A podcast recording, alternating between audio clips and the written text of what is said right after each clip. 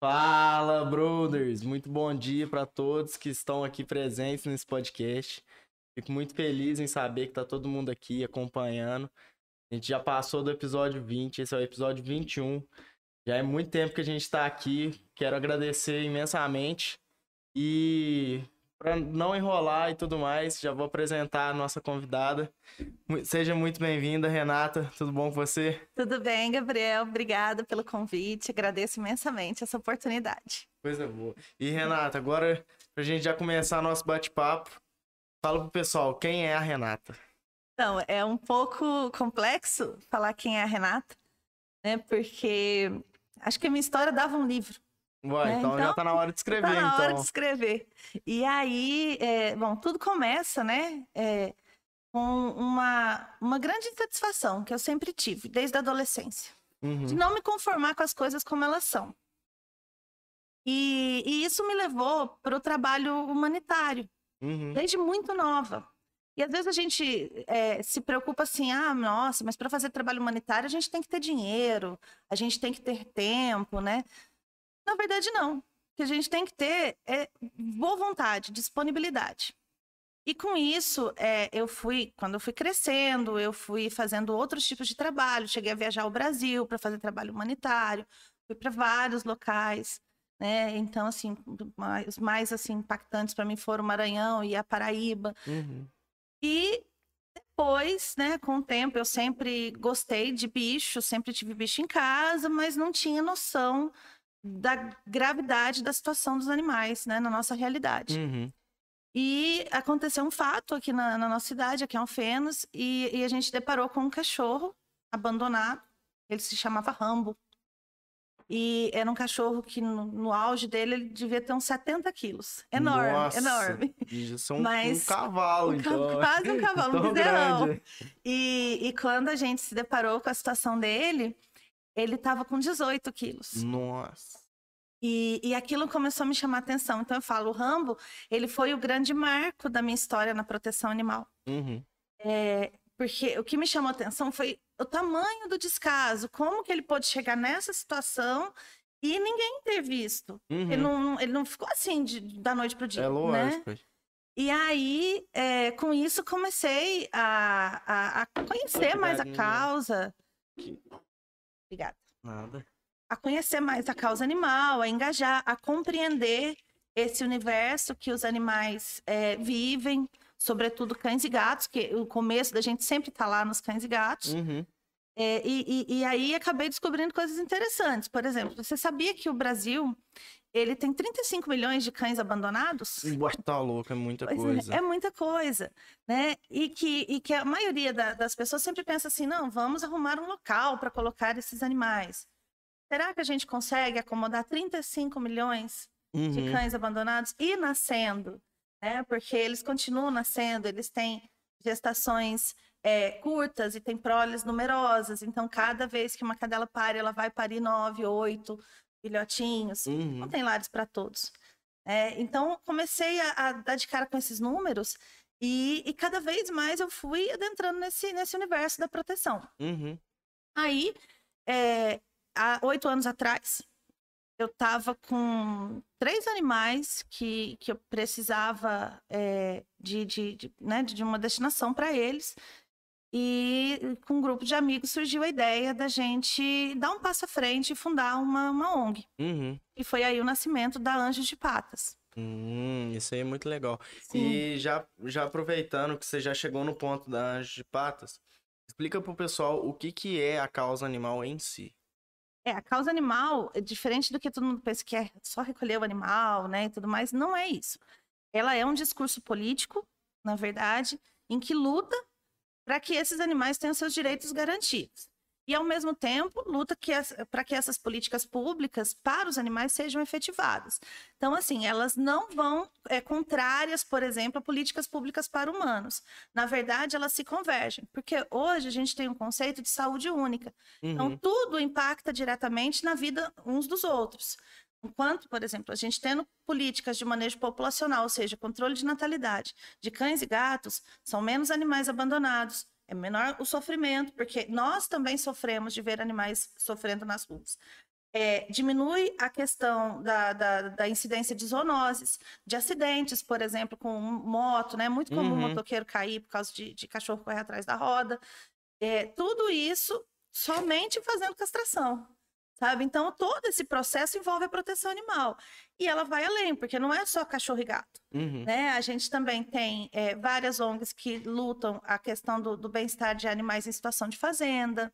A gente tem ONGs que lutam pela defesa, por exemplo, dos jumentos no Nordeste, que estão uhum. sendo dizimados. A gente tem ONGs que lutam, é, que criam, por exemplo, santuários para acolher animais que uhum. vieram de circo, que vieram de, de zoológicos. Então, tem várias outras áreas que se pode, é, é, se pode atuar dentro da proteção. Uhum. É, a Anjos de Patas, voltar lá, ela começou com, essa, com esse intuito, que na época a gente entende muito pouco, tem muito coração e, e, e é muito bicho abandonado, né? Então, queira ou não uhum. queira, é, o primeiro sentimento, né, de, de compaixão, de dó e de desespero, ele acontece. E, e aí, assim, olha, olha a conta. Comecei com três animais abrigados. Em 30 dias, tinham 40. Ué, tá louco. Muita coisa. Sim. Não, agora você. Como que você fez isso? Então. Onde você enfiou 40? A gente tinha alugava um espaço, uhum. né? E, e aí, assim, tinha bastante voluntário. Na época, é, as doações eram razoáveis, dava para manter.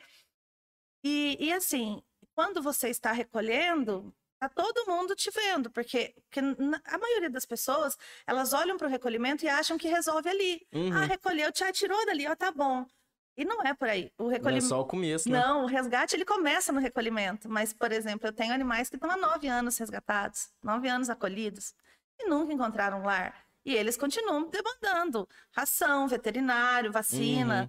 né, cirurgia. Então, é, é, manter é um grande desafio. E aí, com esses números crescendo cada vez mais, a gente é, começou a ficar assustado, porque a, a, o país foi entrando em crise, as doações foram acabando, a gente não tem, não recebe recurso público. Uhum. Acho que é um bom momento para desmistificar isso, né? As pessoas acham que ONG de proteção animal tem recurso público, não tem.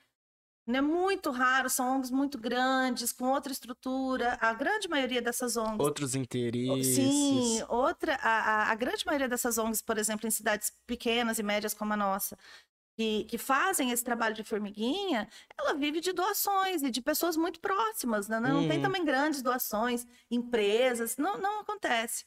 É uma realidade bastante dura. E com isso, com a crise, as doações foram minguando e a gente começou parar um pouco o recolhimento. E aí, depois de um, de um tempo, já tem três, quatro anos isso, que eu entrei com uma proposta para a ONG de desabrigamento. Uhum.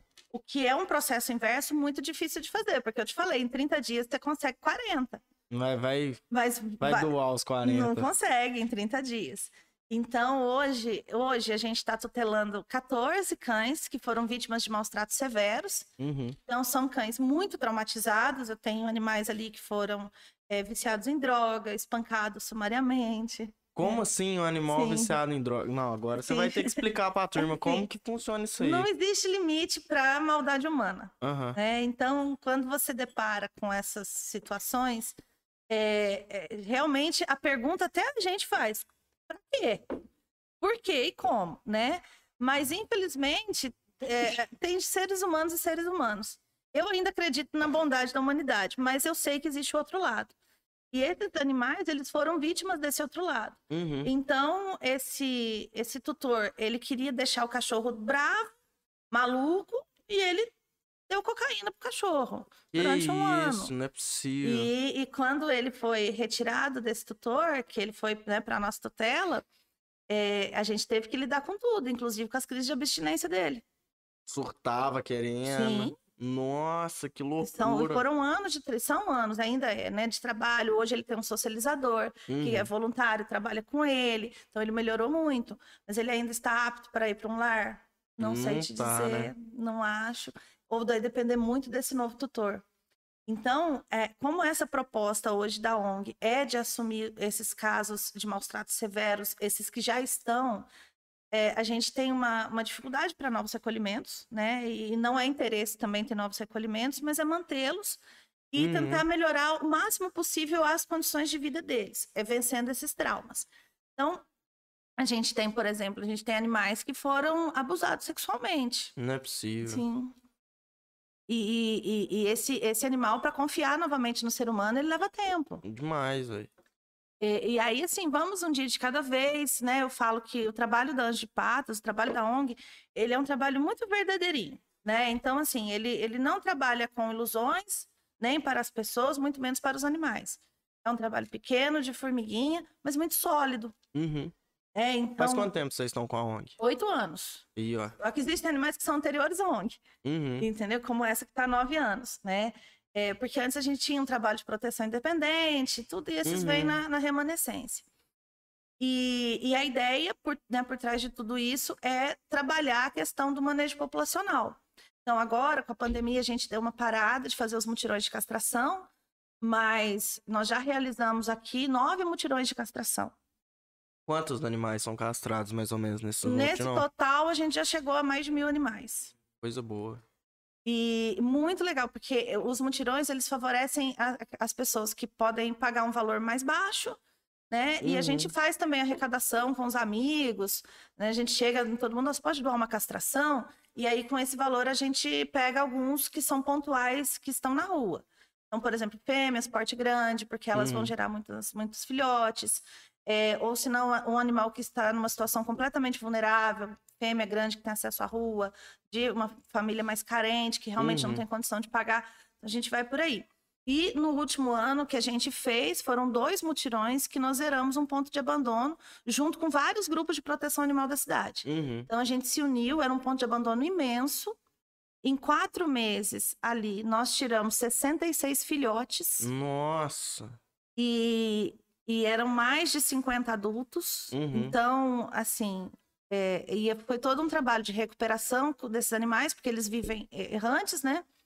Então a gente teve que criar um esquema de alimentação para melhorar a condição deles. E depois, de, tanto que a gente fez os mutirões fechados, sem a população participar, uhum. porque a gente tinha que capturar. E aí foi uma aventura, Gabriel. Nossa, imagina. Foi uma mesmo. aventura. Foi fazer armadilha, entrar em buraco. Não, imagino mesmo.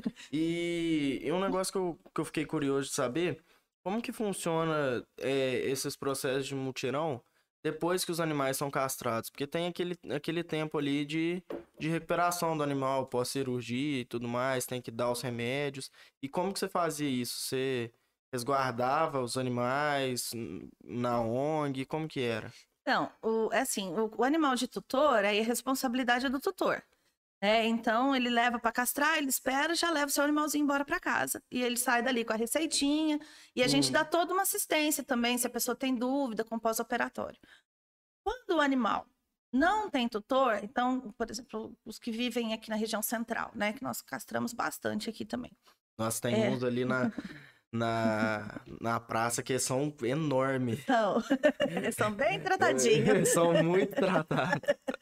E, e aí, é, a gente, o que, que a gente faz? A gente procura lares temporários. Uhum. Então, pessoas que se dispõem, né, abrem o coração e a casa, um cantinho, para fazer o pós-operatório daquele cachorro durante esse tempo, né? São cinco a sete dias. Depois ele volta novamente para o seu lugar. É, quando ele não tem ninguém, ninguém por ele, a gente também busca lar temporário ou é, a gente paga hotelzinho. Uhum. Então tem essas saídas, porque, por exemplo, na ONG, hoje, antigamente até dava para fazer isso, mas hoje não cabe mais. O espaço da ONG hoje é bem restrito, uhum. é, é, ele comporta só os 14 mesmo, então, assim, realmente fica complicado levar outro animal para lá. E, e, por exemplo, esses do ponto de abandono, a gente existem técnicas e técnicas de cirurgia. Então a gente tem uma parceria muito legal com uma, uma veterinária que ela é de um projeto chamado Veterinários na Estrada. Uhum. E, e, a técnica cirúrgica que ela usa, a gente consegue ter uma segurança de fazer o, o procedimento que se chama SED, que é captura, esteriliza e devolve. Uhum. Mas a gente mantém o monitoramento.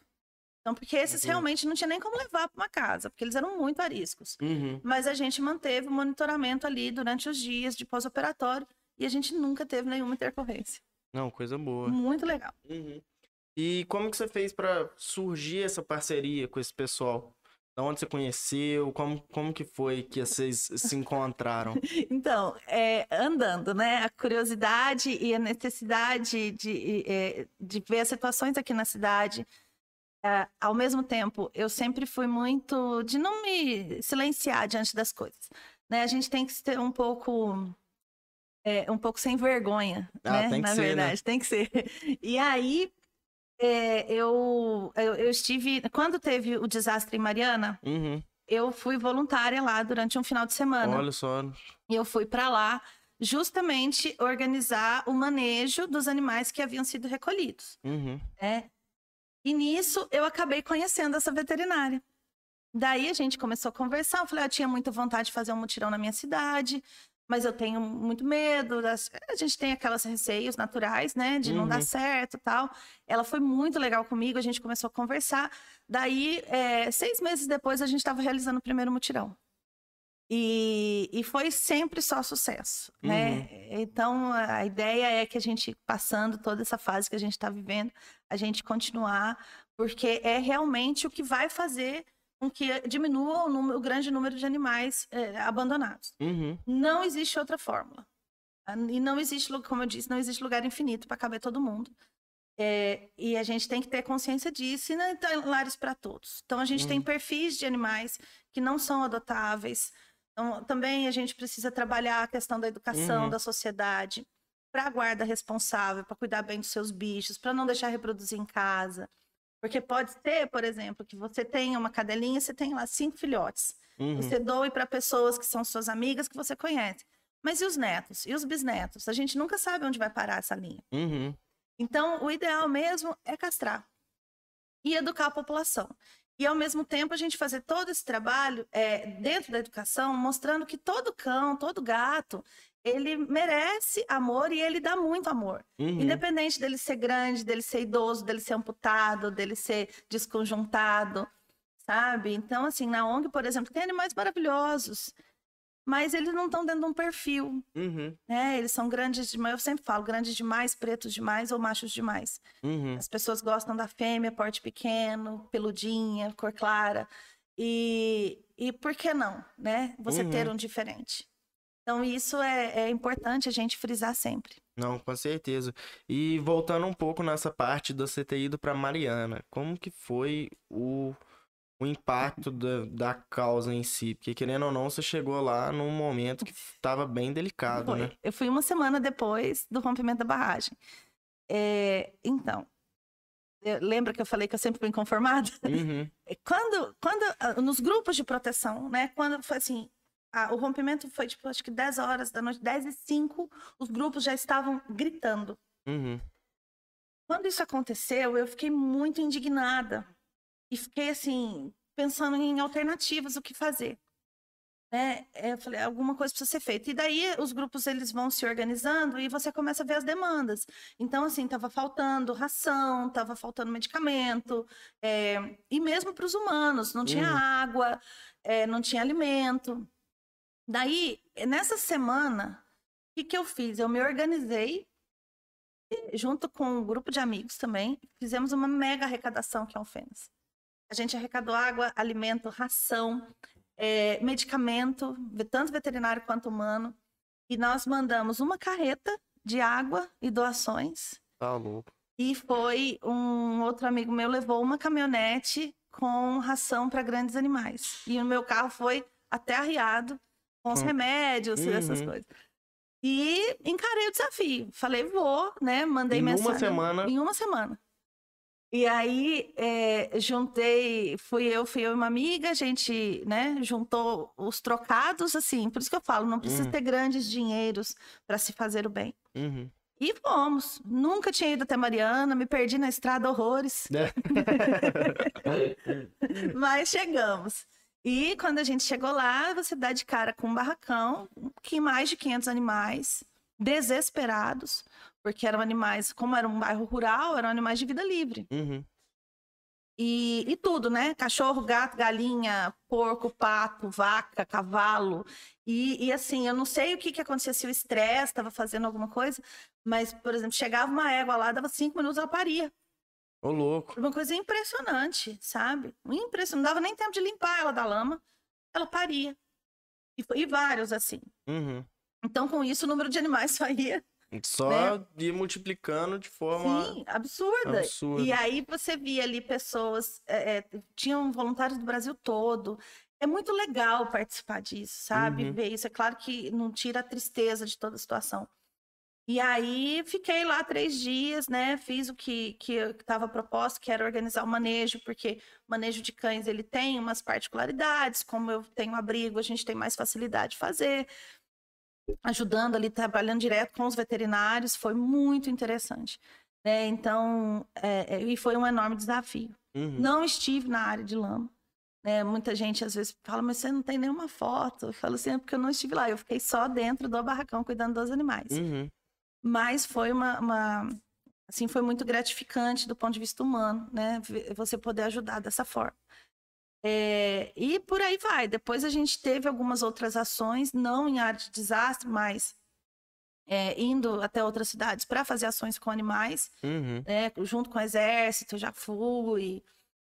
já estive no Pantanal para fazer castração. E como que funciona? Não como que funciona. Como que, que é depois que você participa desses, dessas, dessas ações, desses movimentos? Que, que, que, que normalmente você, você leva para dentro de casa depois de tudo? Então, o que eu levo, Gabriel, é assim: nós não nascemos para ser repolho. Uhum. E, e, eu, e, eu, e eu acho isso, né? Eu acredito assim fielmente nisso. Todo mundo pode fazer. Eu não sou diferente de ninguém. Muito pelo contrário. Talvez eu seja até pior. Mas a gente tem que entender que, claro, né, a gente tem trabalho, família, relacionamentos, mas será que não sobra nada, nada para a gente fazer o bem? Uhum. Claro que sobra. Basta encontrar o seu caminho. É, e, e, eu acho que é isso que eu trago sempre. Me faz um ser humano melhor, me faz uma pessoa é, cada vez mais consciente da minha realidade, é, e, e, e, consciente de que, de que a gente pode fazer muito para melhorar o mundo. Mas muito mesmo. Uhum. Eu tô apenas começando. Ah, não, é só o começo, a gente sempre fica falando aqui. E, e Renata, é, toda essa causa, todo esse movimento e tudo mais, você falou que você é uma pessoa inconformada com as coisas que acontecem, mas o que, que foi o, o estopim ali para você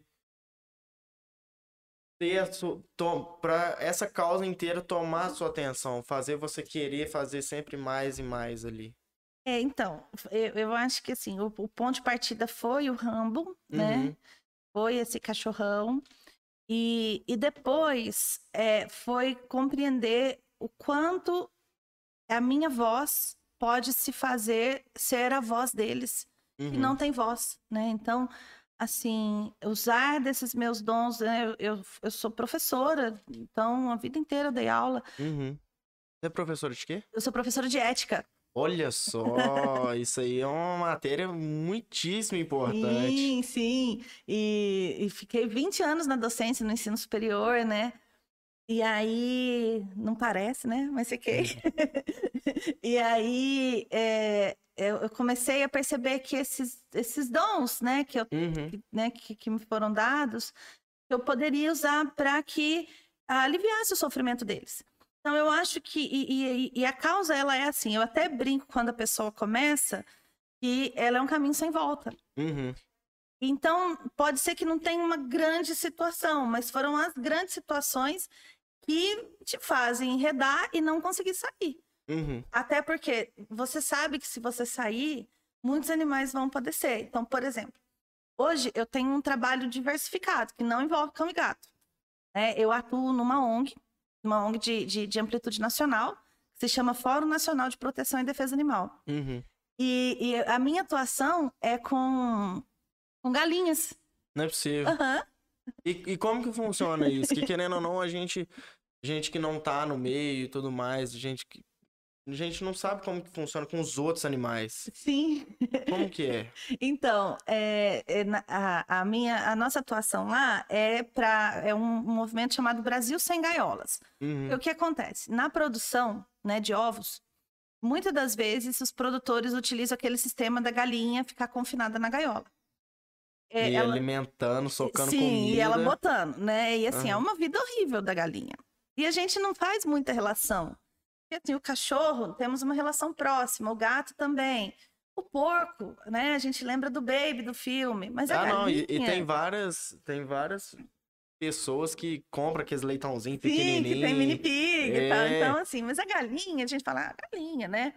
Só que elas têm uma vida horrível dentro da gaiola. Elas não podem fazer coisas que são básicas da vida da galinha, como abrir asa, ciscar, uhum. sabe? E elas vivem num espaço durante a vida toda do tamanho de uma folha 4. Nossa! Pensa você se amarrar numa cartolina e falar, não, não posso passar do espaço da cartolina. Mas a relação é essa.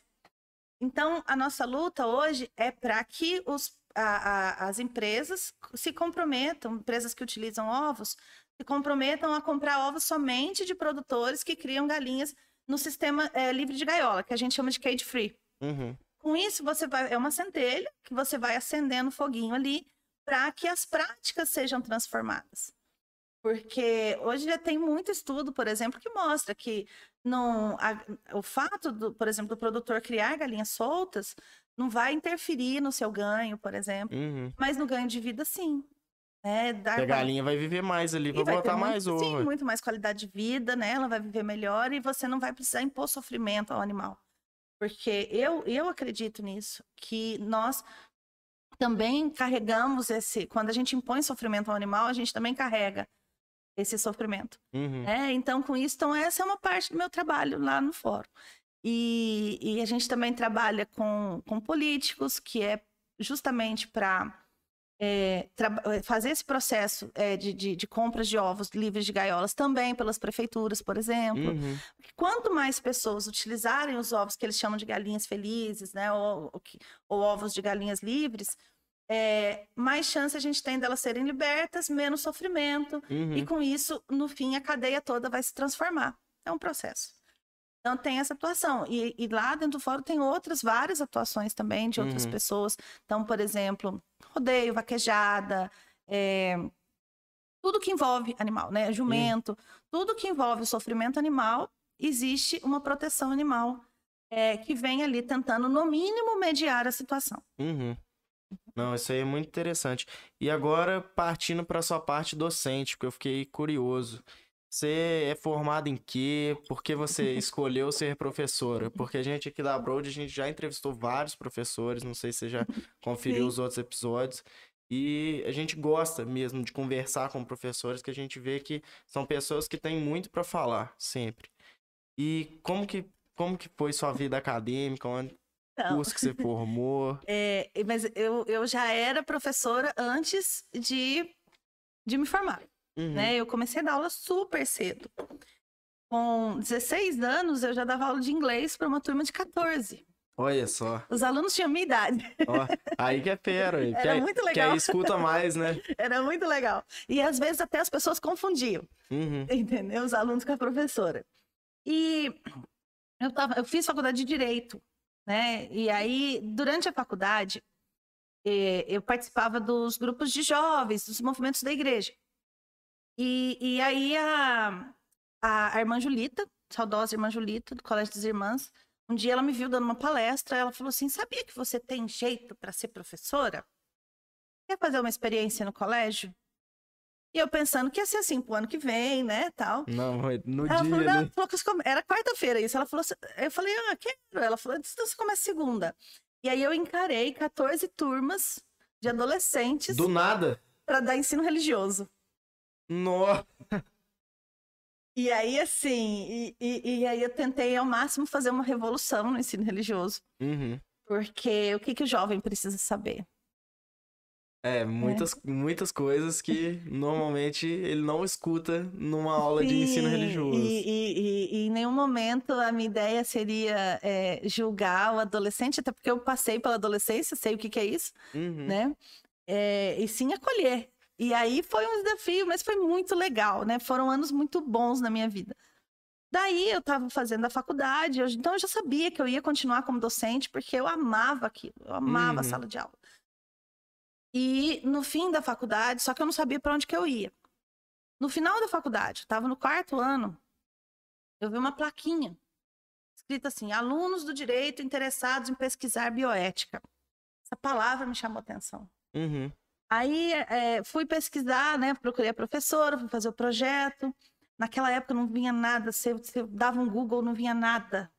Sério? Era. Nossa, vinham umas coisas muito loucas. Você falava, gente, mas não é isso, será que é isso?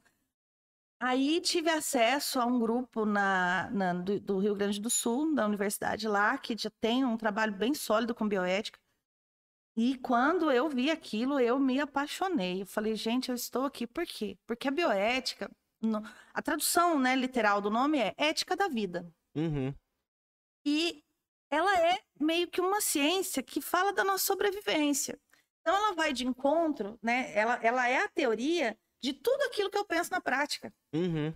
Que é a questão do bem, de você pensar na humanidade, pensar no outro, é, não deixar a natureza de fora, por aí vai. Aí eu fui fazer pós nessa área, mas eu ainda não dava aula de ética. Uhum. Eu ainda estava lá dando aula de ensino religioso. Fui fazer pós nessa área. Você ficou quanto tempo dando aula de ensino religioso? acho que uns cinco anos. Bastante tempo. Foi. Aí depois. É, pode falar. Não? Pode, é, pode continuar. Aí depois eu. É, aí depois que eu, que eu fiz a pós, é, eu comecei a dar aula numa faculdade fora daqui. Uhum. E, só que aí eu dava aula de ética, mas não de bioética, mas de ética aplicada ao curso em si. Né? Inclusive, assim, foi um grande desafio para mim que eu dei aula de ética num curso de rede de computadores. Nossa! E assim, eu sou a negação tecnológica. então, mas era bom que os alunos até me ajudavam. Uhum. Sabe? E, e, é difícil porque são meninos que, que têm o pensamento analítico, né? E é. de repente você tem que falar sobre, é, sobre ética, isso mexe. Não, ainda mais, querendo ou não, sem, sem generalizar, mas querendo ou não, o pessoal que tá no, num curso de computação e tudo mais, a gente vê que é um pessoal mais fechado, que Sim. não tá se importando muito com, com os outros, tem um círculo ali de amigos fechado e fica ali por Sim, anos e, é, anos, a, anos, a vida é, é muito conectada, né? Uhum. Então, assim, e aí você vem falar de relações humanas, é, é, é realmente foi desafiador. Mas foi muito bom. E depois eu fui fazer o mestrado. No meu mestrado, que eu fiz específico em bioética, é, eu fiz um trabalho sobre a relevância do conceito de dignidade humana, porque existia um artigo na época que falava que a dignidade não era um conceito necessário. E eu fiz um contraponto dizendo que é sim, porque é a dignidade que vai nos dar esse valor. Uhum. Né? E, e daí, quando eu voltei, eu já comecei a dar aula de bioética mesmo, da universidade aqui. E fiquei aqui por oito anos.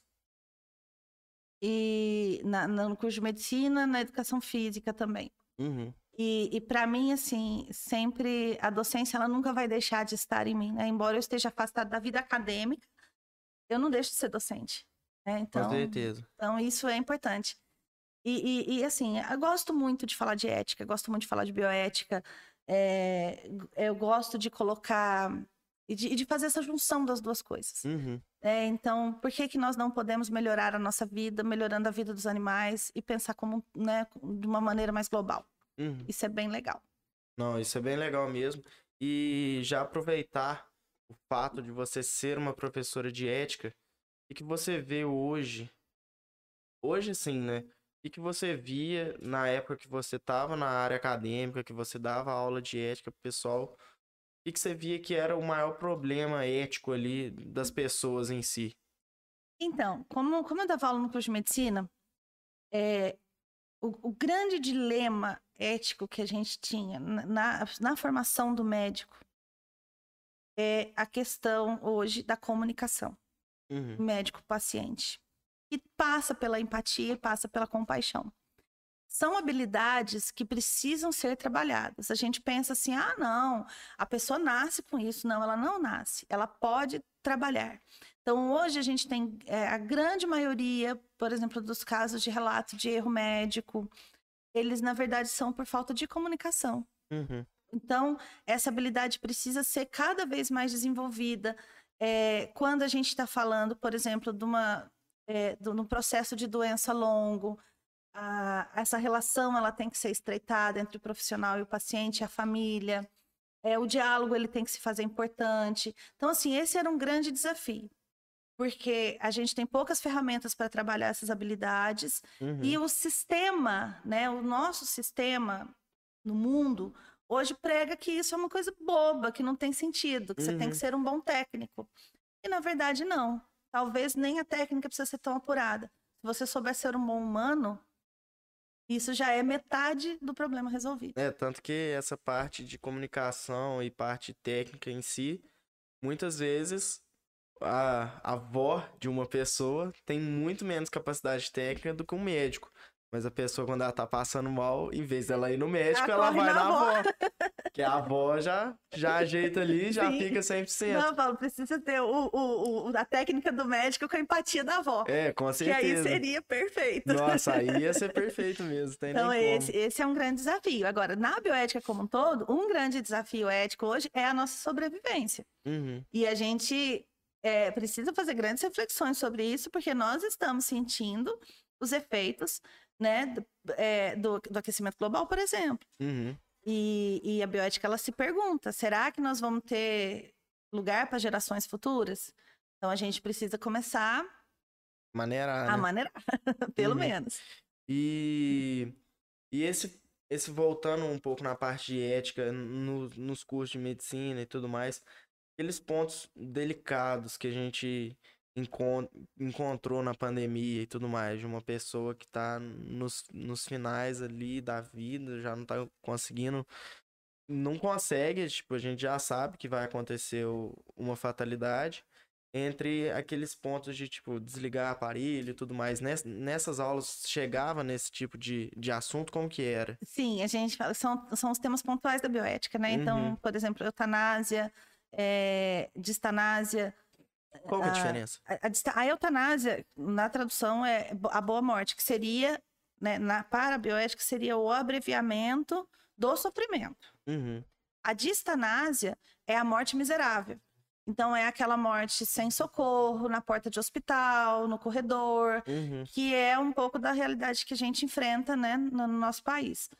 A gente também tem o ideal, que é a ortotanásia, que seria a morte no seu tempo, tranquila, sem uhum. dor, sem sofrimento.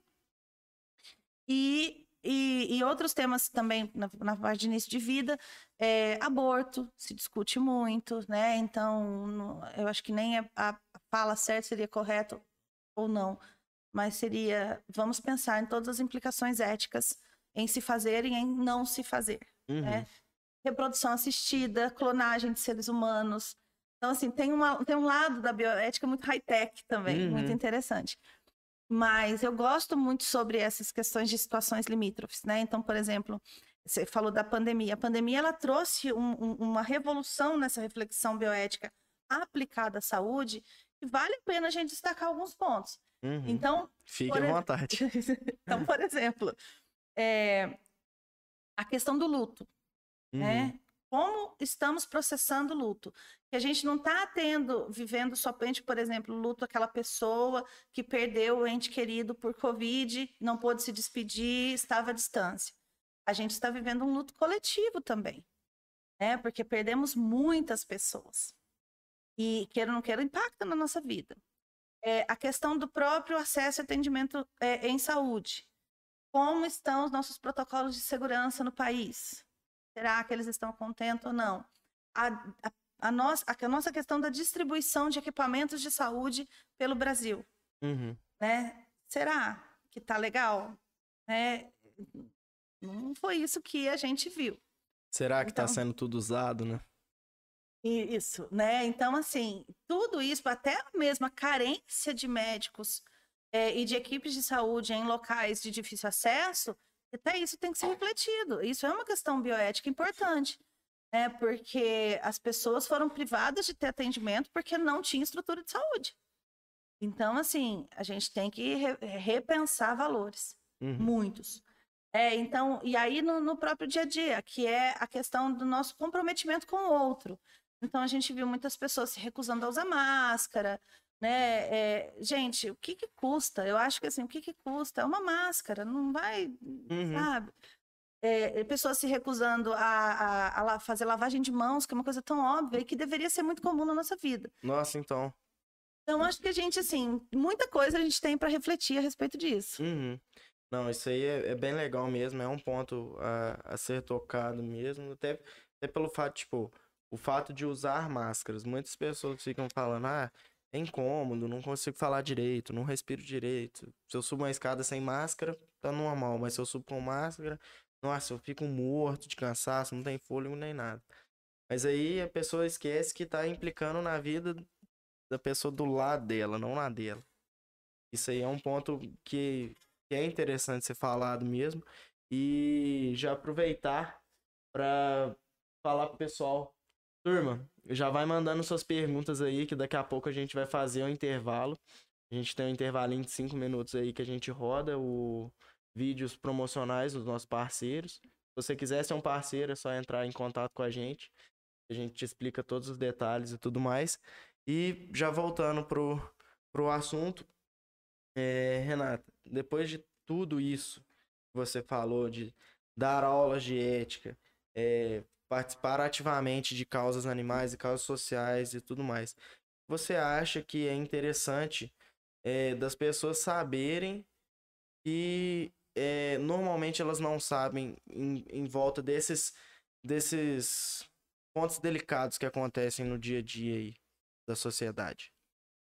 O, o fato de, de ter muitos animais, de, é, de ajudar pessoas que passaram por situações difíceis, como, como que você, você vê? Não, com relação aos animais, é primeiro que as pessoas têm que entender que não, não, não pode existir achismo e que a, tem gente que está fazendo muita causa animal. Então, quando a gente fala o caminho para a solução, é, ou pelo menos para amenizar a uhum. situação, uhum. É, a gente está falando com conhecimento de causa. Que, que as pessoas têm que entender que nós não somos heróis. Né? Eu sou um ser humano, uma pessoa assim como você, que tem momento que você precisa do seu tempo, não precisa? Com certeza. Então, e, e, e, que o fato da gente defender uma causa, né, sobretudo a causa animal, é, não quer dizer que a gente tem solução para todos os bichos. Existe um limite, existe um limite financeiro, físico, emocional. É, então, isso eu acho que a gente tem que deixar claro, a realidade.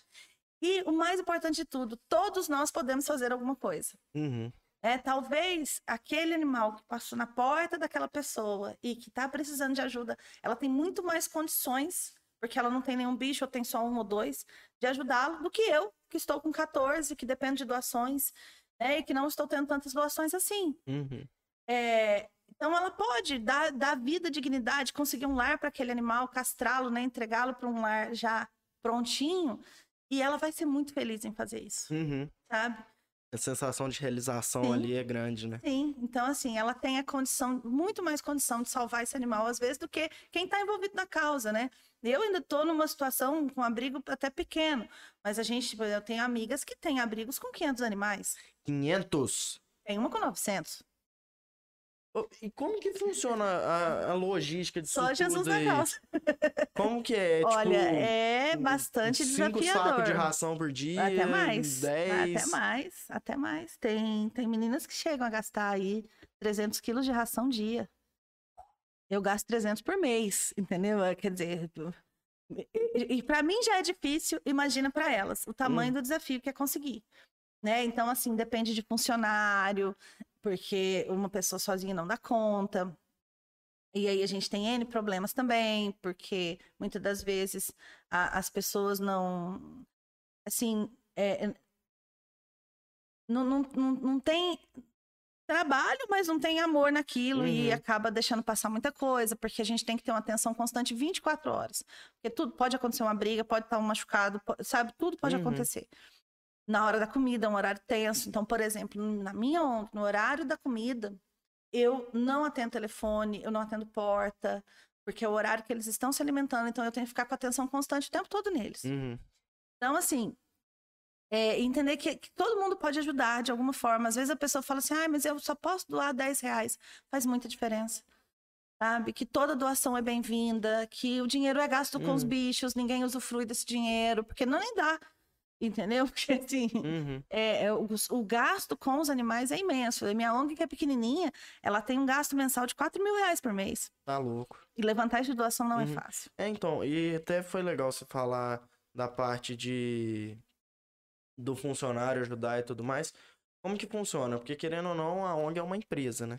A única diferença é que ela não, tem os fins lucrativos. Não, é, ela não mas roda lucro. do mesmo jeito. E como que você faz para levantar? É só com base em, em doação? Faz ações? É para levantar alguma coisa? Como que é? Doação, evento, só que assim, a pandemia prejudicou muito a gente, porque a gente fazia bingo, né? Fazia uhum. uh, uh, mais rifas e tal. Só com a pandemia acabou não, jantar, caldinho, não, não tá tendo como fazer nada. É, nem a gente fazia um pit stop no semáforo, nem isso a gente está conseguindo fazer por causa da pandemia. Então, ficou mais nas redes sociais mesmo. Isso deu uma prejudicada boa, porque as doações desapareceram. Uhum. Mas a gente tenta de todos os caminhos possíveis. possíveis. Faz bazar, sabe? O que tiver de criatividade e, e coisa nova, a gente faz, a gente vai tentando. Então, assim, depende muito de ajuda de pessoas. Então, por exemplo, eu não tenho voluntários. Então, eu não tenho muita ajuda para fazer evento. Uhum. Para mim, fica difícil sozinho fazer. Mas a gente vai se une com outros grupos de proteção e vai tentando. É, ONGs maiores que precisam de funcionário, elas têm que se virar para conseguir dinheiro para pagar os salários. Né? Então, assim, é tem. É CLT do mesmo jeito. CLT né? do mesmo jeito, não tem discussão. A gente, como ONG, por exemplo, a gente paga imposto, como qualquer pessoa né? E não hum. tem nenhuma benesse, assim, não tem descontinho, não tem nada. É, a gente paga veterinário como qualquer pessoa, preço normal, ração, o preço é normal, não muda nada. Às vezes a ração que salva é que consegue muita doação no mês e já compra no atacado ali, aí dá uma Sim, ajuda, Sim, né? dá uma ajuda. Então, por exemplo, existem ONGs maiores, internacionais, no ano passado, a, a WAP, que é a World Animal Protection, ela estava fazendo distribuição de ração no Brasil para auxiliar em, no momento de pandemia, né? Uhum. Então, aí eu peguei, mandei o e-mail, chorei, chorei, e consegui uma tonelada. New. Então, assim, só que aí você socorre, porque você fala, ah, tá, uma tonelada para você dar pelo menos para três meses, dava. Mas não durou isso. Não, não tem como. Porque você eu tem que distribuí para todas as protetoras da cidade. Com certeza. Porque os animais, como teve o lockdown e todo mundo parou de andar na rua, os bichos ficaram sem ter o que comer. E aí as, distribuímos a ração e as meninas fizeram a, a corrida nesses pontos de alimentação uhum. para os bichos não ficarem, né, à míngua. Então, assim, mas foi assim, salvou a gente. Foi maravilhoso. Nossa, então a gente também fica de olho nisso. Então, sempre tem alguma ONG internacional que está fazendo alguma, é, alguma doação nesse sentido. A gente corre atrás, tenta uhum. conseguir. E assim, sabe? Tudo pelos bichos. Não, com certeza. e agora, já aproveitar aqui Turma, se você tá gostando desse podcast, já deixa o like, compartilha aí, que a gente já tá entrando no, no, nosso intervalo, depois a gente vai interagir com vocês e finalizar. Então, se você gostou desse podcast e conhece alguém que se interessa pela causa animal e gosta desse tipo de assunto, compartilhe com essa pessoa, que com certeza ela vai gostar bastante do conteúdo. A gente fica muito feliz. E já manda pra gente é, as perguntas pra gente trocar uma ideia com vocês, que a gente vai entrar no intervalinho de 5 minutos, rapidinho, fechou? Então é isso, tamo junto e daqui a 5 minutos a gente volta.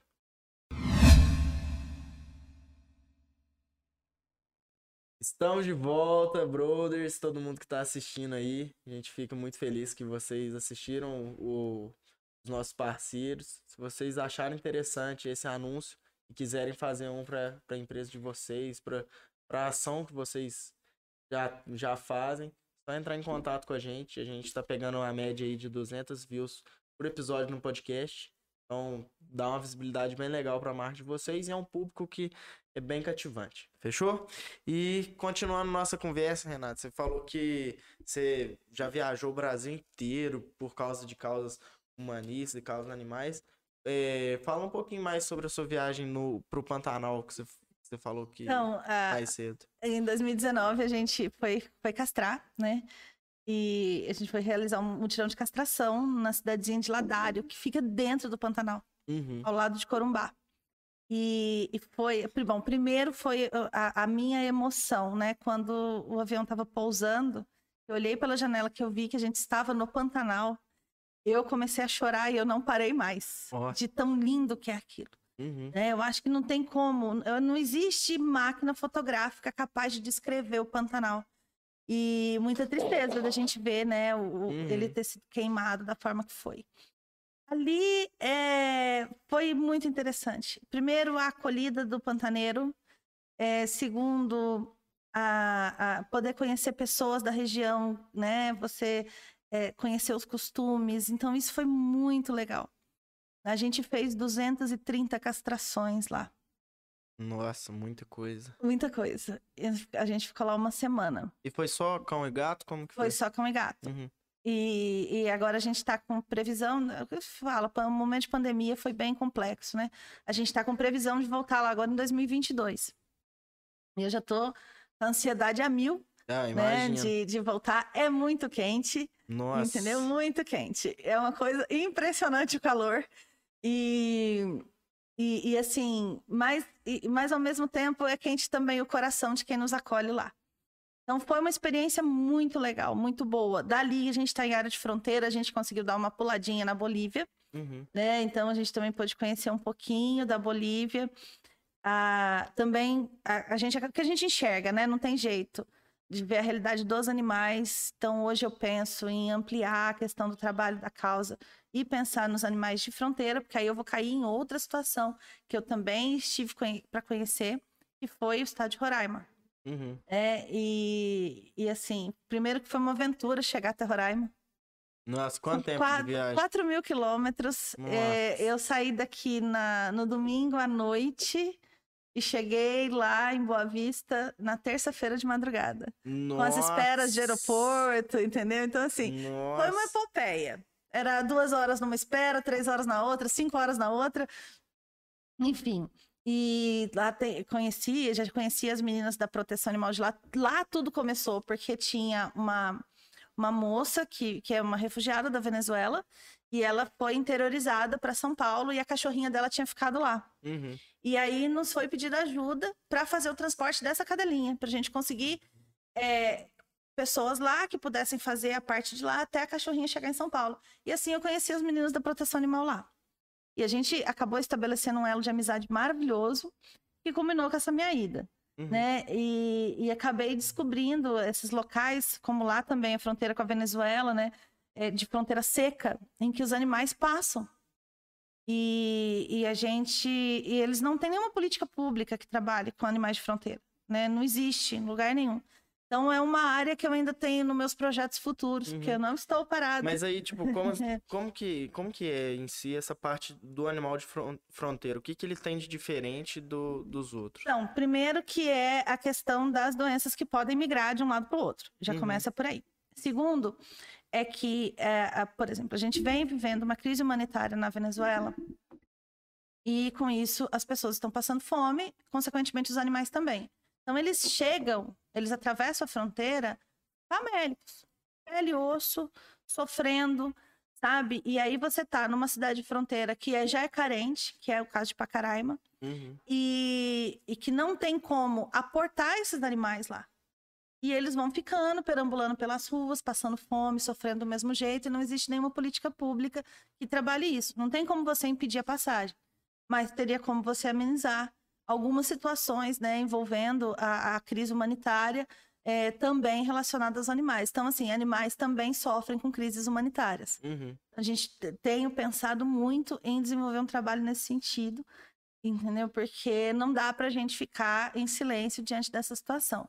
Como mesmo a, a Camila, que é de lá, ela fala, é uma cidade pequena que está recebendo uma nação. Uhum. E essa nação vem tudo junto. Vem gente, vem cachorro, vem gato, vem passarinho, vem tudo.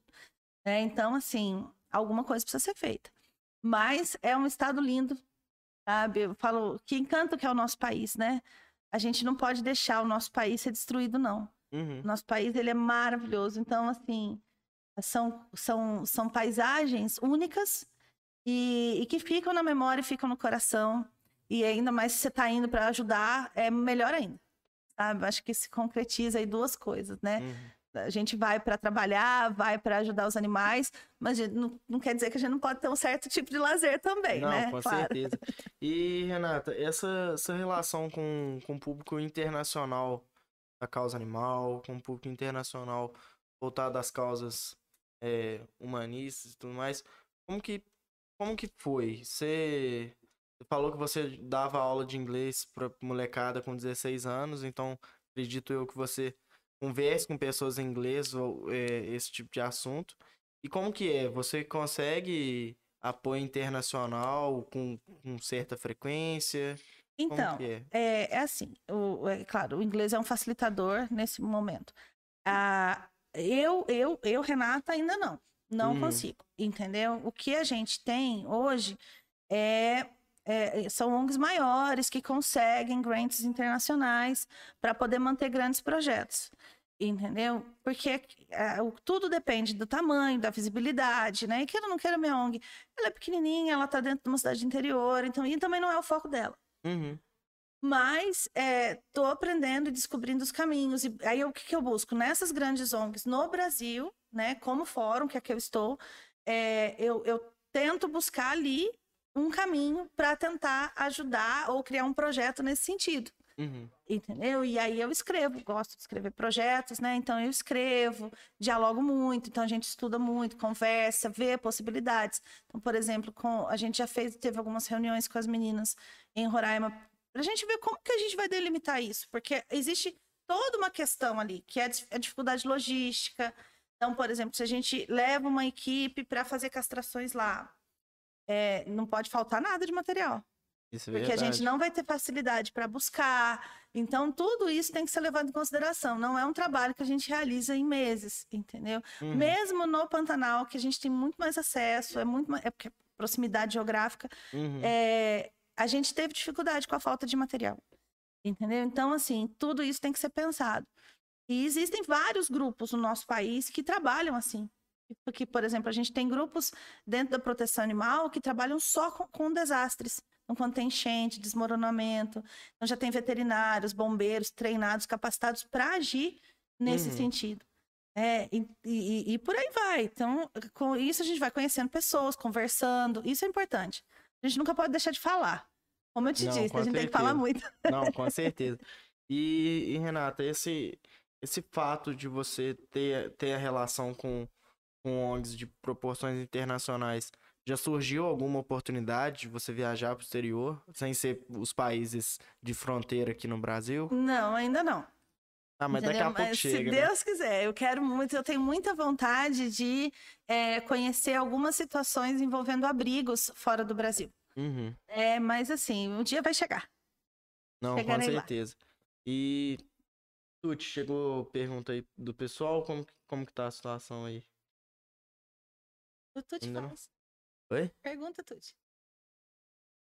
Lança aí. Mas. Chegou? Uhum. Ah, ó, então, a Gabi perguntou qual é a ONG que você trabalha e quanto, quanto tempo que você já tem de ONG, como que é o, então, projeto em si? A minha, a ONG que, que, eu, que eu sou gestora aqui é um Fenas e que não é um trabalho, é voluntário, né? Uhum. Se chama Anjos de Patas e ela existe há oito anos. E eu estou gestora, estou presidente dela há oito anos. Uhum. É, eu tenho o meu trabalho, eu trabalho como assistente de campanhas no Fórum Nacional de Proteção Animal e eu trabalho desde o começo desse ano. Uhum. Entendeu? Então são duas, duas situações são diferentes. Duas, duas diferentes. É. Uhum. Não, bravo demais. E esse negócio aí, aproveitando que você falou que você trabalha nesse fórum, é, como que funciona é, o, o, trabalho em si? Que querendo ou não, é um fórum internacional, o, o, trabalho é feito de forma à distância, acredito eu. E como que é o, a rotina em si? É, nós trabalhamos em home office, né? Então, uhum. por exemplo, a gente tem uma equipe, a, a que eu trabalho é a equipe do, do, do, dos animais em situação de fazenda, eles chamam de Farmed Animals. E, e aí a gente, a gente usa muito de recursos tecnológicos, né? Grupos, para a gente estar tá dialogando sempre, tem reunião toda semana, mas cada um tem o seu trabalho. Então, por exemplo, o meu trabalho hoje é fazer auditoria das empresas que já têm compromisso de não utilizar mais uhum. ovos de galinhas livres. Então, eu chego, falo, dona empresa, como é que está a transição? Está conseguindo? Não está? Por que, que não está conseguindo? Já fez. Então, assim, é, um, é, é eu falo, é, é, bem engraçado, porque a gente pensa que a empresa vai responder prontamente, mas não é bem assim. Uhum. Né? Então dá um trabalhinho. Tem umas que não respondem, que fogem da gente, mas a gente vai tentando criar caminhos para que a gente adquira cada vez mais respostas e que as empresas dialoguem mais com as ONGs. Uhum. Porque isso é importante até para o processo de transição. Então, às vezes, a empresa está com dificuldade, ah, eu não estou conseguindo achar um produtor. A gente consegue achar esse produtor para ela. E assim vai. Né? Outra coisa que que eu acabei não falando, falo, é muita coisa para falar. Uhum. Vamos fazer podcast versão 2, 3 e 4. Com certeza, com certeza. é, que eu também, eu coordeno junto com duas amigas da proteção animal, um grupo chamado Frente Mineira de Proteção Animal. Uhum. E que a gente abrange 109 cidades no estado de Minas. E a nossa função é lutar por políticas públicas no interior mineiro, que é muito diferente, por exemplo, de uma cidade grande ou de uma capital. A gente tem demandas bem particulares. E, e esse grupo é maravilhoso. Então, ali a gente ri, a gente chora, a gente compartilha a vida e a gente faz muita proteção animal uhum. é, eh, para melhorar a condição dos bichos nas cidades. Uhum. E agora já, já recebi duas perguntas aqui. Ó, é... o, o Luca perguntou como que, como que é, quais desafios que tem é, na comunicação internacional. Querendo ou não, você, você faz parte e tá presente, tá presente nos grupos e tal. Como que é essa comunicação? Você tem é, acesso a pessoas de outros países que são presentes na causa? Como a é? partir do fórum, comecei a ter, e que uhum. foi muito bom. Então, existe uma agência que ela é, ela é específica para a questão dos animais, ela se chama Sentient Media. E ela ofereceu um curso é, para a gente, a gente fez esse curso, tinha pessoas do mundo, protetores do mundo todo fazendo curso. Então a gente teve contato com protetores do Canadá, do Nepal, sabe? E isso, essa troca de vivências ela é muito uhum. legal. Mas ainda não existe nada formalizado, é meio que uma coisa bem formal mesmo. Então a gente participou do curso juntos, a gente desenvolveu alguns trabalhos de divulgação de temas de proteção animal juntos mas não é algo assim que existe uma cooperação internacional, não é nada disso, entendeu? E, e essa vivência internacional, ela se assemelha bastante aqui no Brasil? Tipo, as situações em si do que os animais vivem, como que é? Sim, bicho sofre em qualquer lugar. Hum, mas é então, tipo, é, o, é da mesma forma, tipo, o dono fazendo maus tratos, muitos animais abandonados na rua, como é, funciona?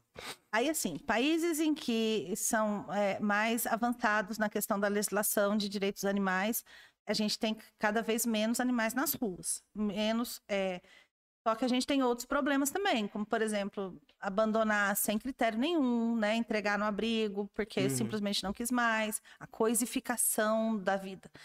É, a gente, então a gente vê isso essa grande diferença. No Brasil, a gente tem um problema latente porque nós não temos uma política pública efetiva. Então, a gente tem esforços, né? Minas Gerais tem uma lei mais avançada, aí São Paulo tem um caminhar diferente, mais uhum. avançado, uhum. assim vai, mas não, não é uníssono, né? Então, assim, a gente ainda tem muitas lacunas a serem preenchidas. Mesmo aqui, que a gente tem uma lei estadual, a gente não tem todas as cidades caminhando no mesmo sentido. Uhum. Então, a, a, o, qual que é o nosso, o nosso grande desafio hoje com relação a cães e gatos? É realmente o descontrole populacional sabe? E esse, esse é um foco grande. Já outros países que, por exemplo, já têm programas de manejo populacional há bastante tempo, vai ter menos animais abandonados, mas eles vão ter outros dilemas, como, por exemplo, os animais idosos que são abandonados em abrigo, uhum. é, os maus tratos, porque maltrato é algo que é uma é questão humana, então vai ser muito difícil a gente vencer isso. E, e como, o que, que é caracterizado o, o maltrato em si? Então, o, o... Que, esse aí até do cachorro usando droga, essa aí eu, eu fiquei essa de cara passa, mesmo. Passa do limite, né? Nossa senhora. Então, assim, existem a, a, a, as cinco, cinco liberdades dos animais. Seria ele ser livre de fome e sede, ele ser livre para expressar, expressar seu comportamento natural, né? ele ser livre de toda forma de opressão. Então, tudo aquilo que você vai ferir né, a, a, a dignidade do animal pode ser considerado maus tratos. Por exemplo, privar de alimentar, é, privar, por exemplo, privar o cachorro de atendimento veterinário quando ele precisar, deixar ele com dor. Uhum. Isso pode ser considerado maltrato. Que às vezes a gente pensa que o maltrato é só você pegar, agredir, né? Não, nem sempre. A omissão também. Então, assim, atropelar e não prestar socorro pode ser considerado maus tratos.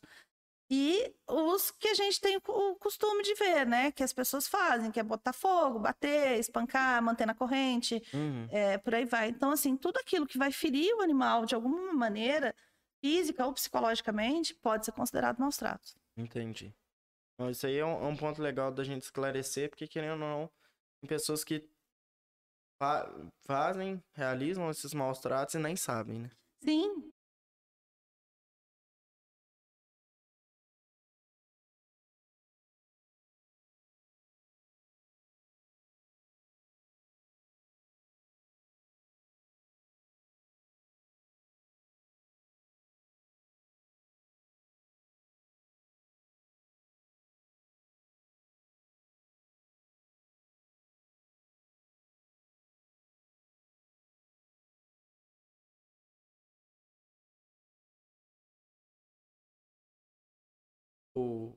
do Luciano Solar.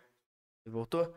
Ó, voltamos, gente. A internet deu, deu um pico aqui. Me desculpa mais uma vez. Todo podcast tem um errinho. É normal. O ao vivo ele é engraçado por causa disso.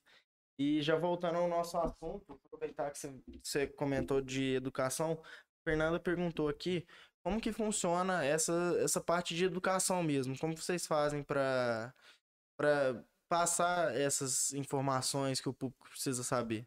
Nossas redes sociais sempre são carregadas de conteúdos educa eh, educativos. Uhum. Eu, por exemplo, eu tenho num jornal local, eu tenho uma, uma coluna toda semana. E que toda semana eu escrevo sobre, sobre diversos temas da proteção animal. Uhum. É uma forma também de divulgar conteúdo das pessoas é, é, terem acesso.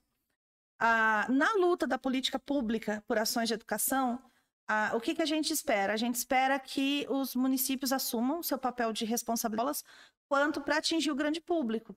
Então, por exemplo, tem iniciativas muito legais no nosso país. É, é, que o uso de, do bus door, que, né, de, falando não abandone, uhum. adote, atrás do, do, dos ônibus, outdoor na cidade. Então, assim, nessa cidade não abandonamos animais, você está sendo festas também é importante. Levar a discussão da proteção animal para todas as esferas. Então, por exemplo, eu não perco a oportunidade, sempre que eu posso falar numa Câmara Municipal, é, eu uso do, do, desse meio, desse artifício da tribuna, para poder dizer ali é, é, que os animais precisam ser bem tratados uhum. e, e, que há necessidade de políticas públicas. Então, nunca perder essa oportunidade. Esse é um caminho. Mas, no grosso modo, assim, a gente da proteção animal, a gente usa muito as redes sociais uhum. né, é, para poder fazer com que a informação chegue. Não, com certeza. Isso aí é, é bem legal ver essa, essa iniciativa mesmo de gerar esse, esse conteúdo, porque a gente sabe que é importante e a rede social é o caminho mais fácil ali de comunicar todo mundo, querendo ou não. Sim, e, e é, o custo é muito baixo, né? Então uhum. a gente consegue atingir sem precisar é, dispor, porque a maioria das vezes os nossos recursos vão para os animais. Então a gente não, precisa dispor de recursos, a gente tem a rede social à mão, então a gente faz bastante coisa, faz bastante barulho nas redes sociais. Com certeza. Agora já, já emendando aqui, é, a Gabi perguntou como que tá funcionando as feiras de adoção? Se elas ainda estão acontecendo, com que frequência elas acontecem? Então, a minha ONG não faz mais feira de adoção, porque hoje são só animais adultos. Uhum. E, e, aí eu tenho uma dificuldade muito logística para fazer uma feira, tirá-los de lá. É, eu dependeria de ter uma pessoa por cachorro. Então com fica certeza. difícil. É, mas tem, ali, sim, é bem pessoal. difícil. Mas ah, os grupos de proteção aqui na cidade estão realizando, inclusive eu acho que esse fim de semana vai ter uma feira de adoção, continuam realizando, sobretudo de filhotes, porque não tem como parar. E é uma forma de dar visibilidade ao animal. Uhum. Né? Porque nem sempre a pessoa tem disponibilidade de sair para ir até o local onde né, o lar temporário que o animal está. É, então, com a feira fica mais fácil, mas está rolando sim. Uhum. Não, muito bom. E teve mais alguma pergunta, Tuti? Teve? Pô, já, já manda aí no, na nossa conversa no WhatsApp, que eu já. Ih, YouTube ficou verde. Tá justo.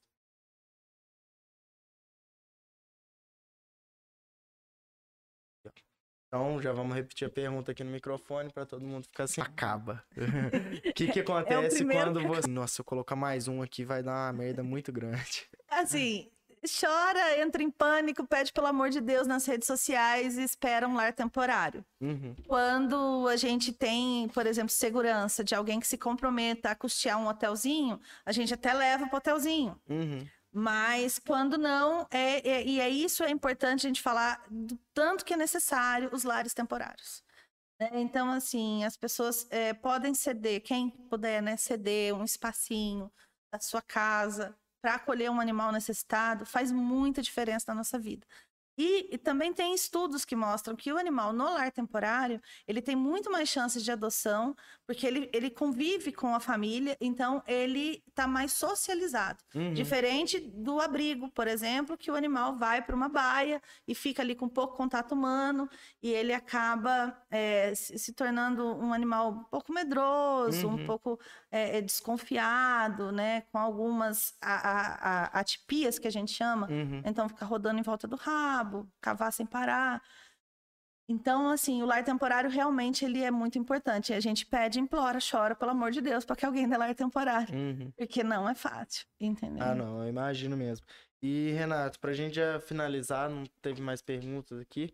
É, fala pro pessoal é, algo que você acha importante deles levarem para a vida em si com base em tudo que você vive e já viveu em causas animais e humanistas. E também faz o seu merchan. Use, use esse momento para falar do sua ONG, pedir ajuda pessoal aí, fique à vontade. Bom, eu acho que o que eu deixo é que não se intimidem, achando que, que ninguém pode fazer alguma coisa. Todo mundo pode. Né? Faça, comece, de alguma maneira, aquilo que você goste. Ninguém precisa ser todo mundo da causa animal, entendeu? Ah, não, eu gosto de lidar com crianças. Procure né, locais que amparem crianças e faça a sua parte. Uhum. É, só assim a gente vai conseguir transformar a realidade. Nossa, e peça encarecidamente usando o recanto da Anjo de Patas, necessitam né, do apoio. A gente não tem recurso público, a gente só vive de doações. E hoje mesmo, hoje eu estou no último saco de ração. Daqui uhum. três dias eu não sei o que vai ser. É, então, é, quem quiser tem o, a página no Facebook, que é Anjos de Patas ONG, ou o meu Face mesmo, que é Renata Sante. E, e ali eu passo todas as informações, como uhum. a, pessoa, a pessoa pode deixar a ração na caixa de ração, eu busco, né? Ou pode doar em dinheiro, a gente junta para comprar um saco inteiro. E por aí vai. Do jeito que dá, a gente vai fazendo. Uma coisa boa. Agora, turma, aproveitar aqui para já falar da Broad Store que além de toda essa causa que a gente é, falou hoje, a Broad Store é, é uma loja nossa daqui da Broad que a gente vai reverter 100% do lucro para instituições daqui de Alfenas. Com parte desse lucro, você pode ter certeza Muito que vai, vai para Anjos de Patas. E falar também que se você quiser adquirir sua caneca, sua camisa, moletom, a gente está vendo algumas, algumas coisas novas também já fica ligado no Instagram da agência, é arroba agência Broad, e lá você vai ver todas as notícias do que a gente está fazendo e vai acompanhar de perto como que tá o, esse processo mesmo da Broad Store e de tudo que a gente faz aqui. É, parabenizar todo mundo, porque a gente conseguiu chegar na marca de mais de 20 episódios aqui no podcast, e isso tudo é graças a vocês que nos acompanham, gostam, passam feedback, que é muito importante. E é isso. Tamo junto. Muito obrigado pela, pela presença. Eu que te agradeço. Fico muito feliz mesmo pelo nosso papo. E é isso, turma. Aquele abraço, tamo junto. É só o começo e até o próximo podcast.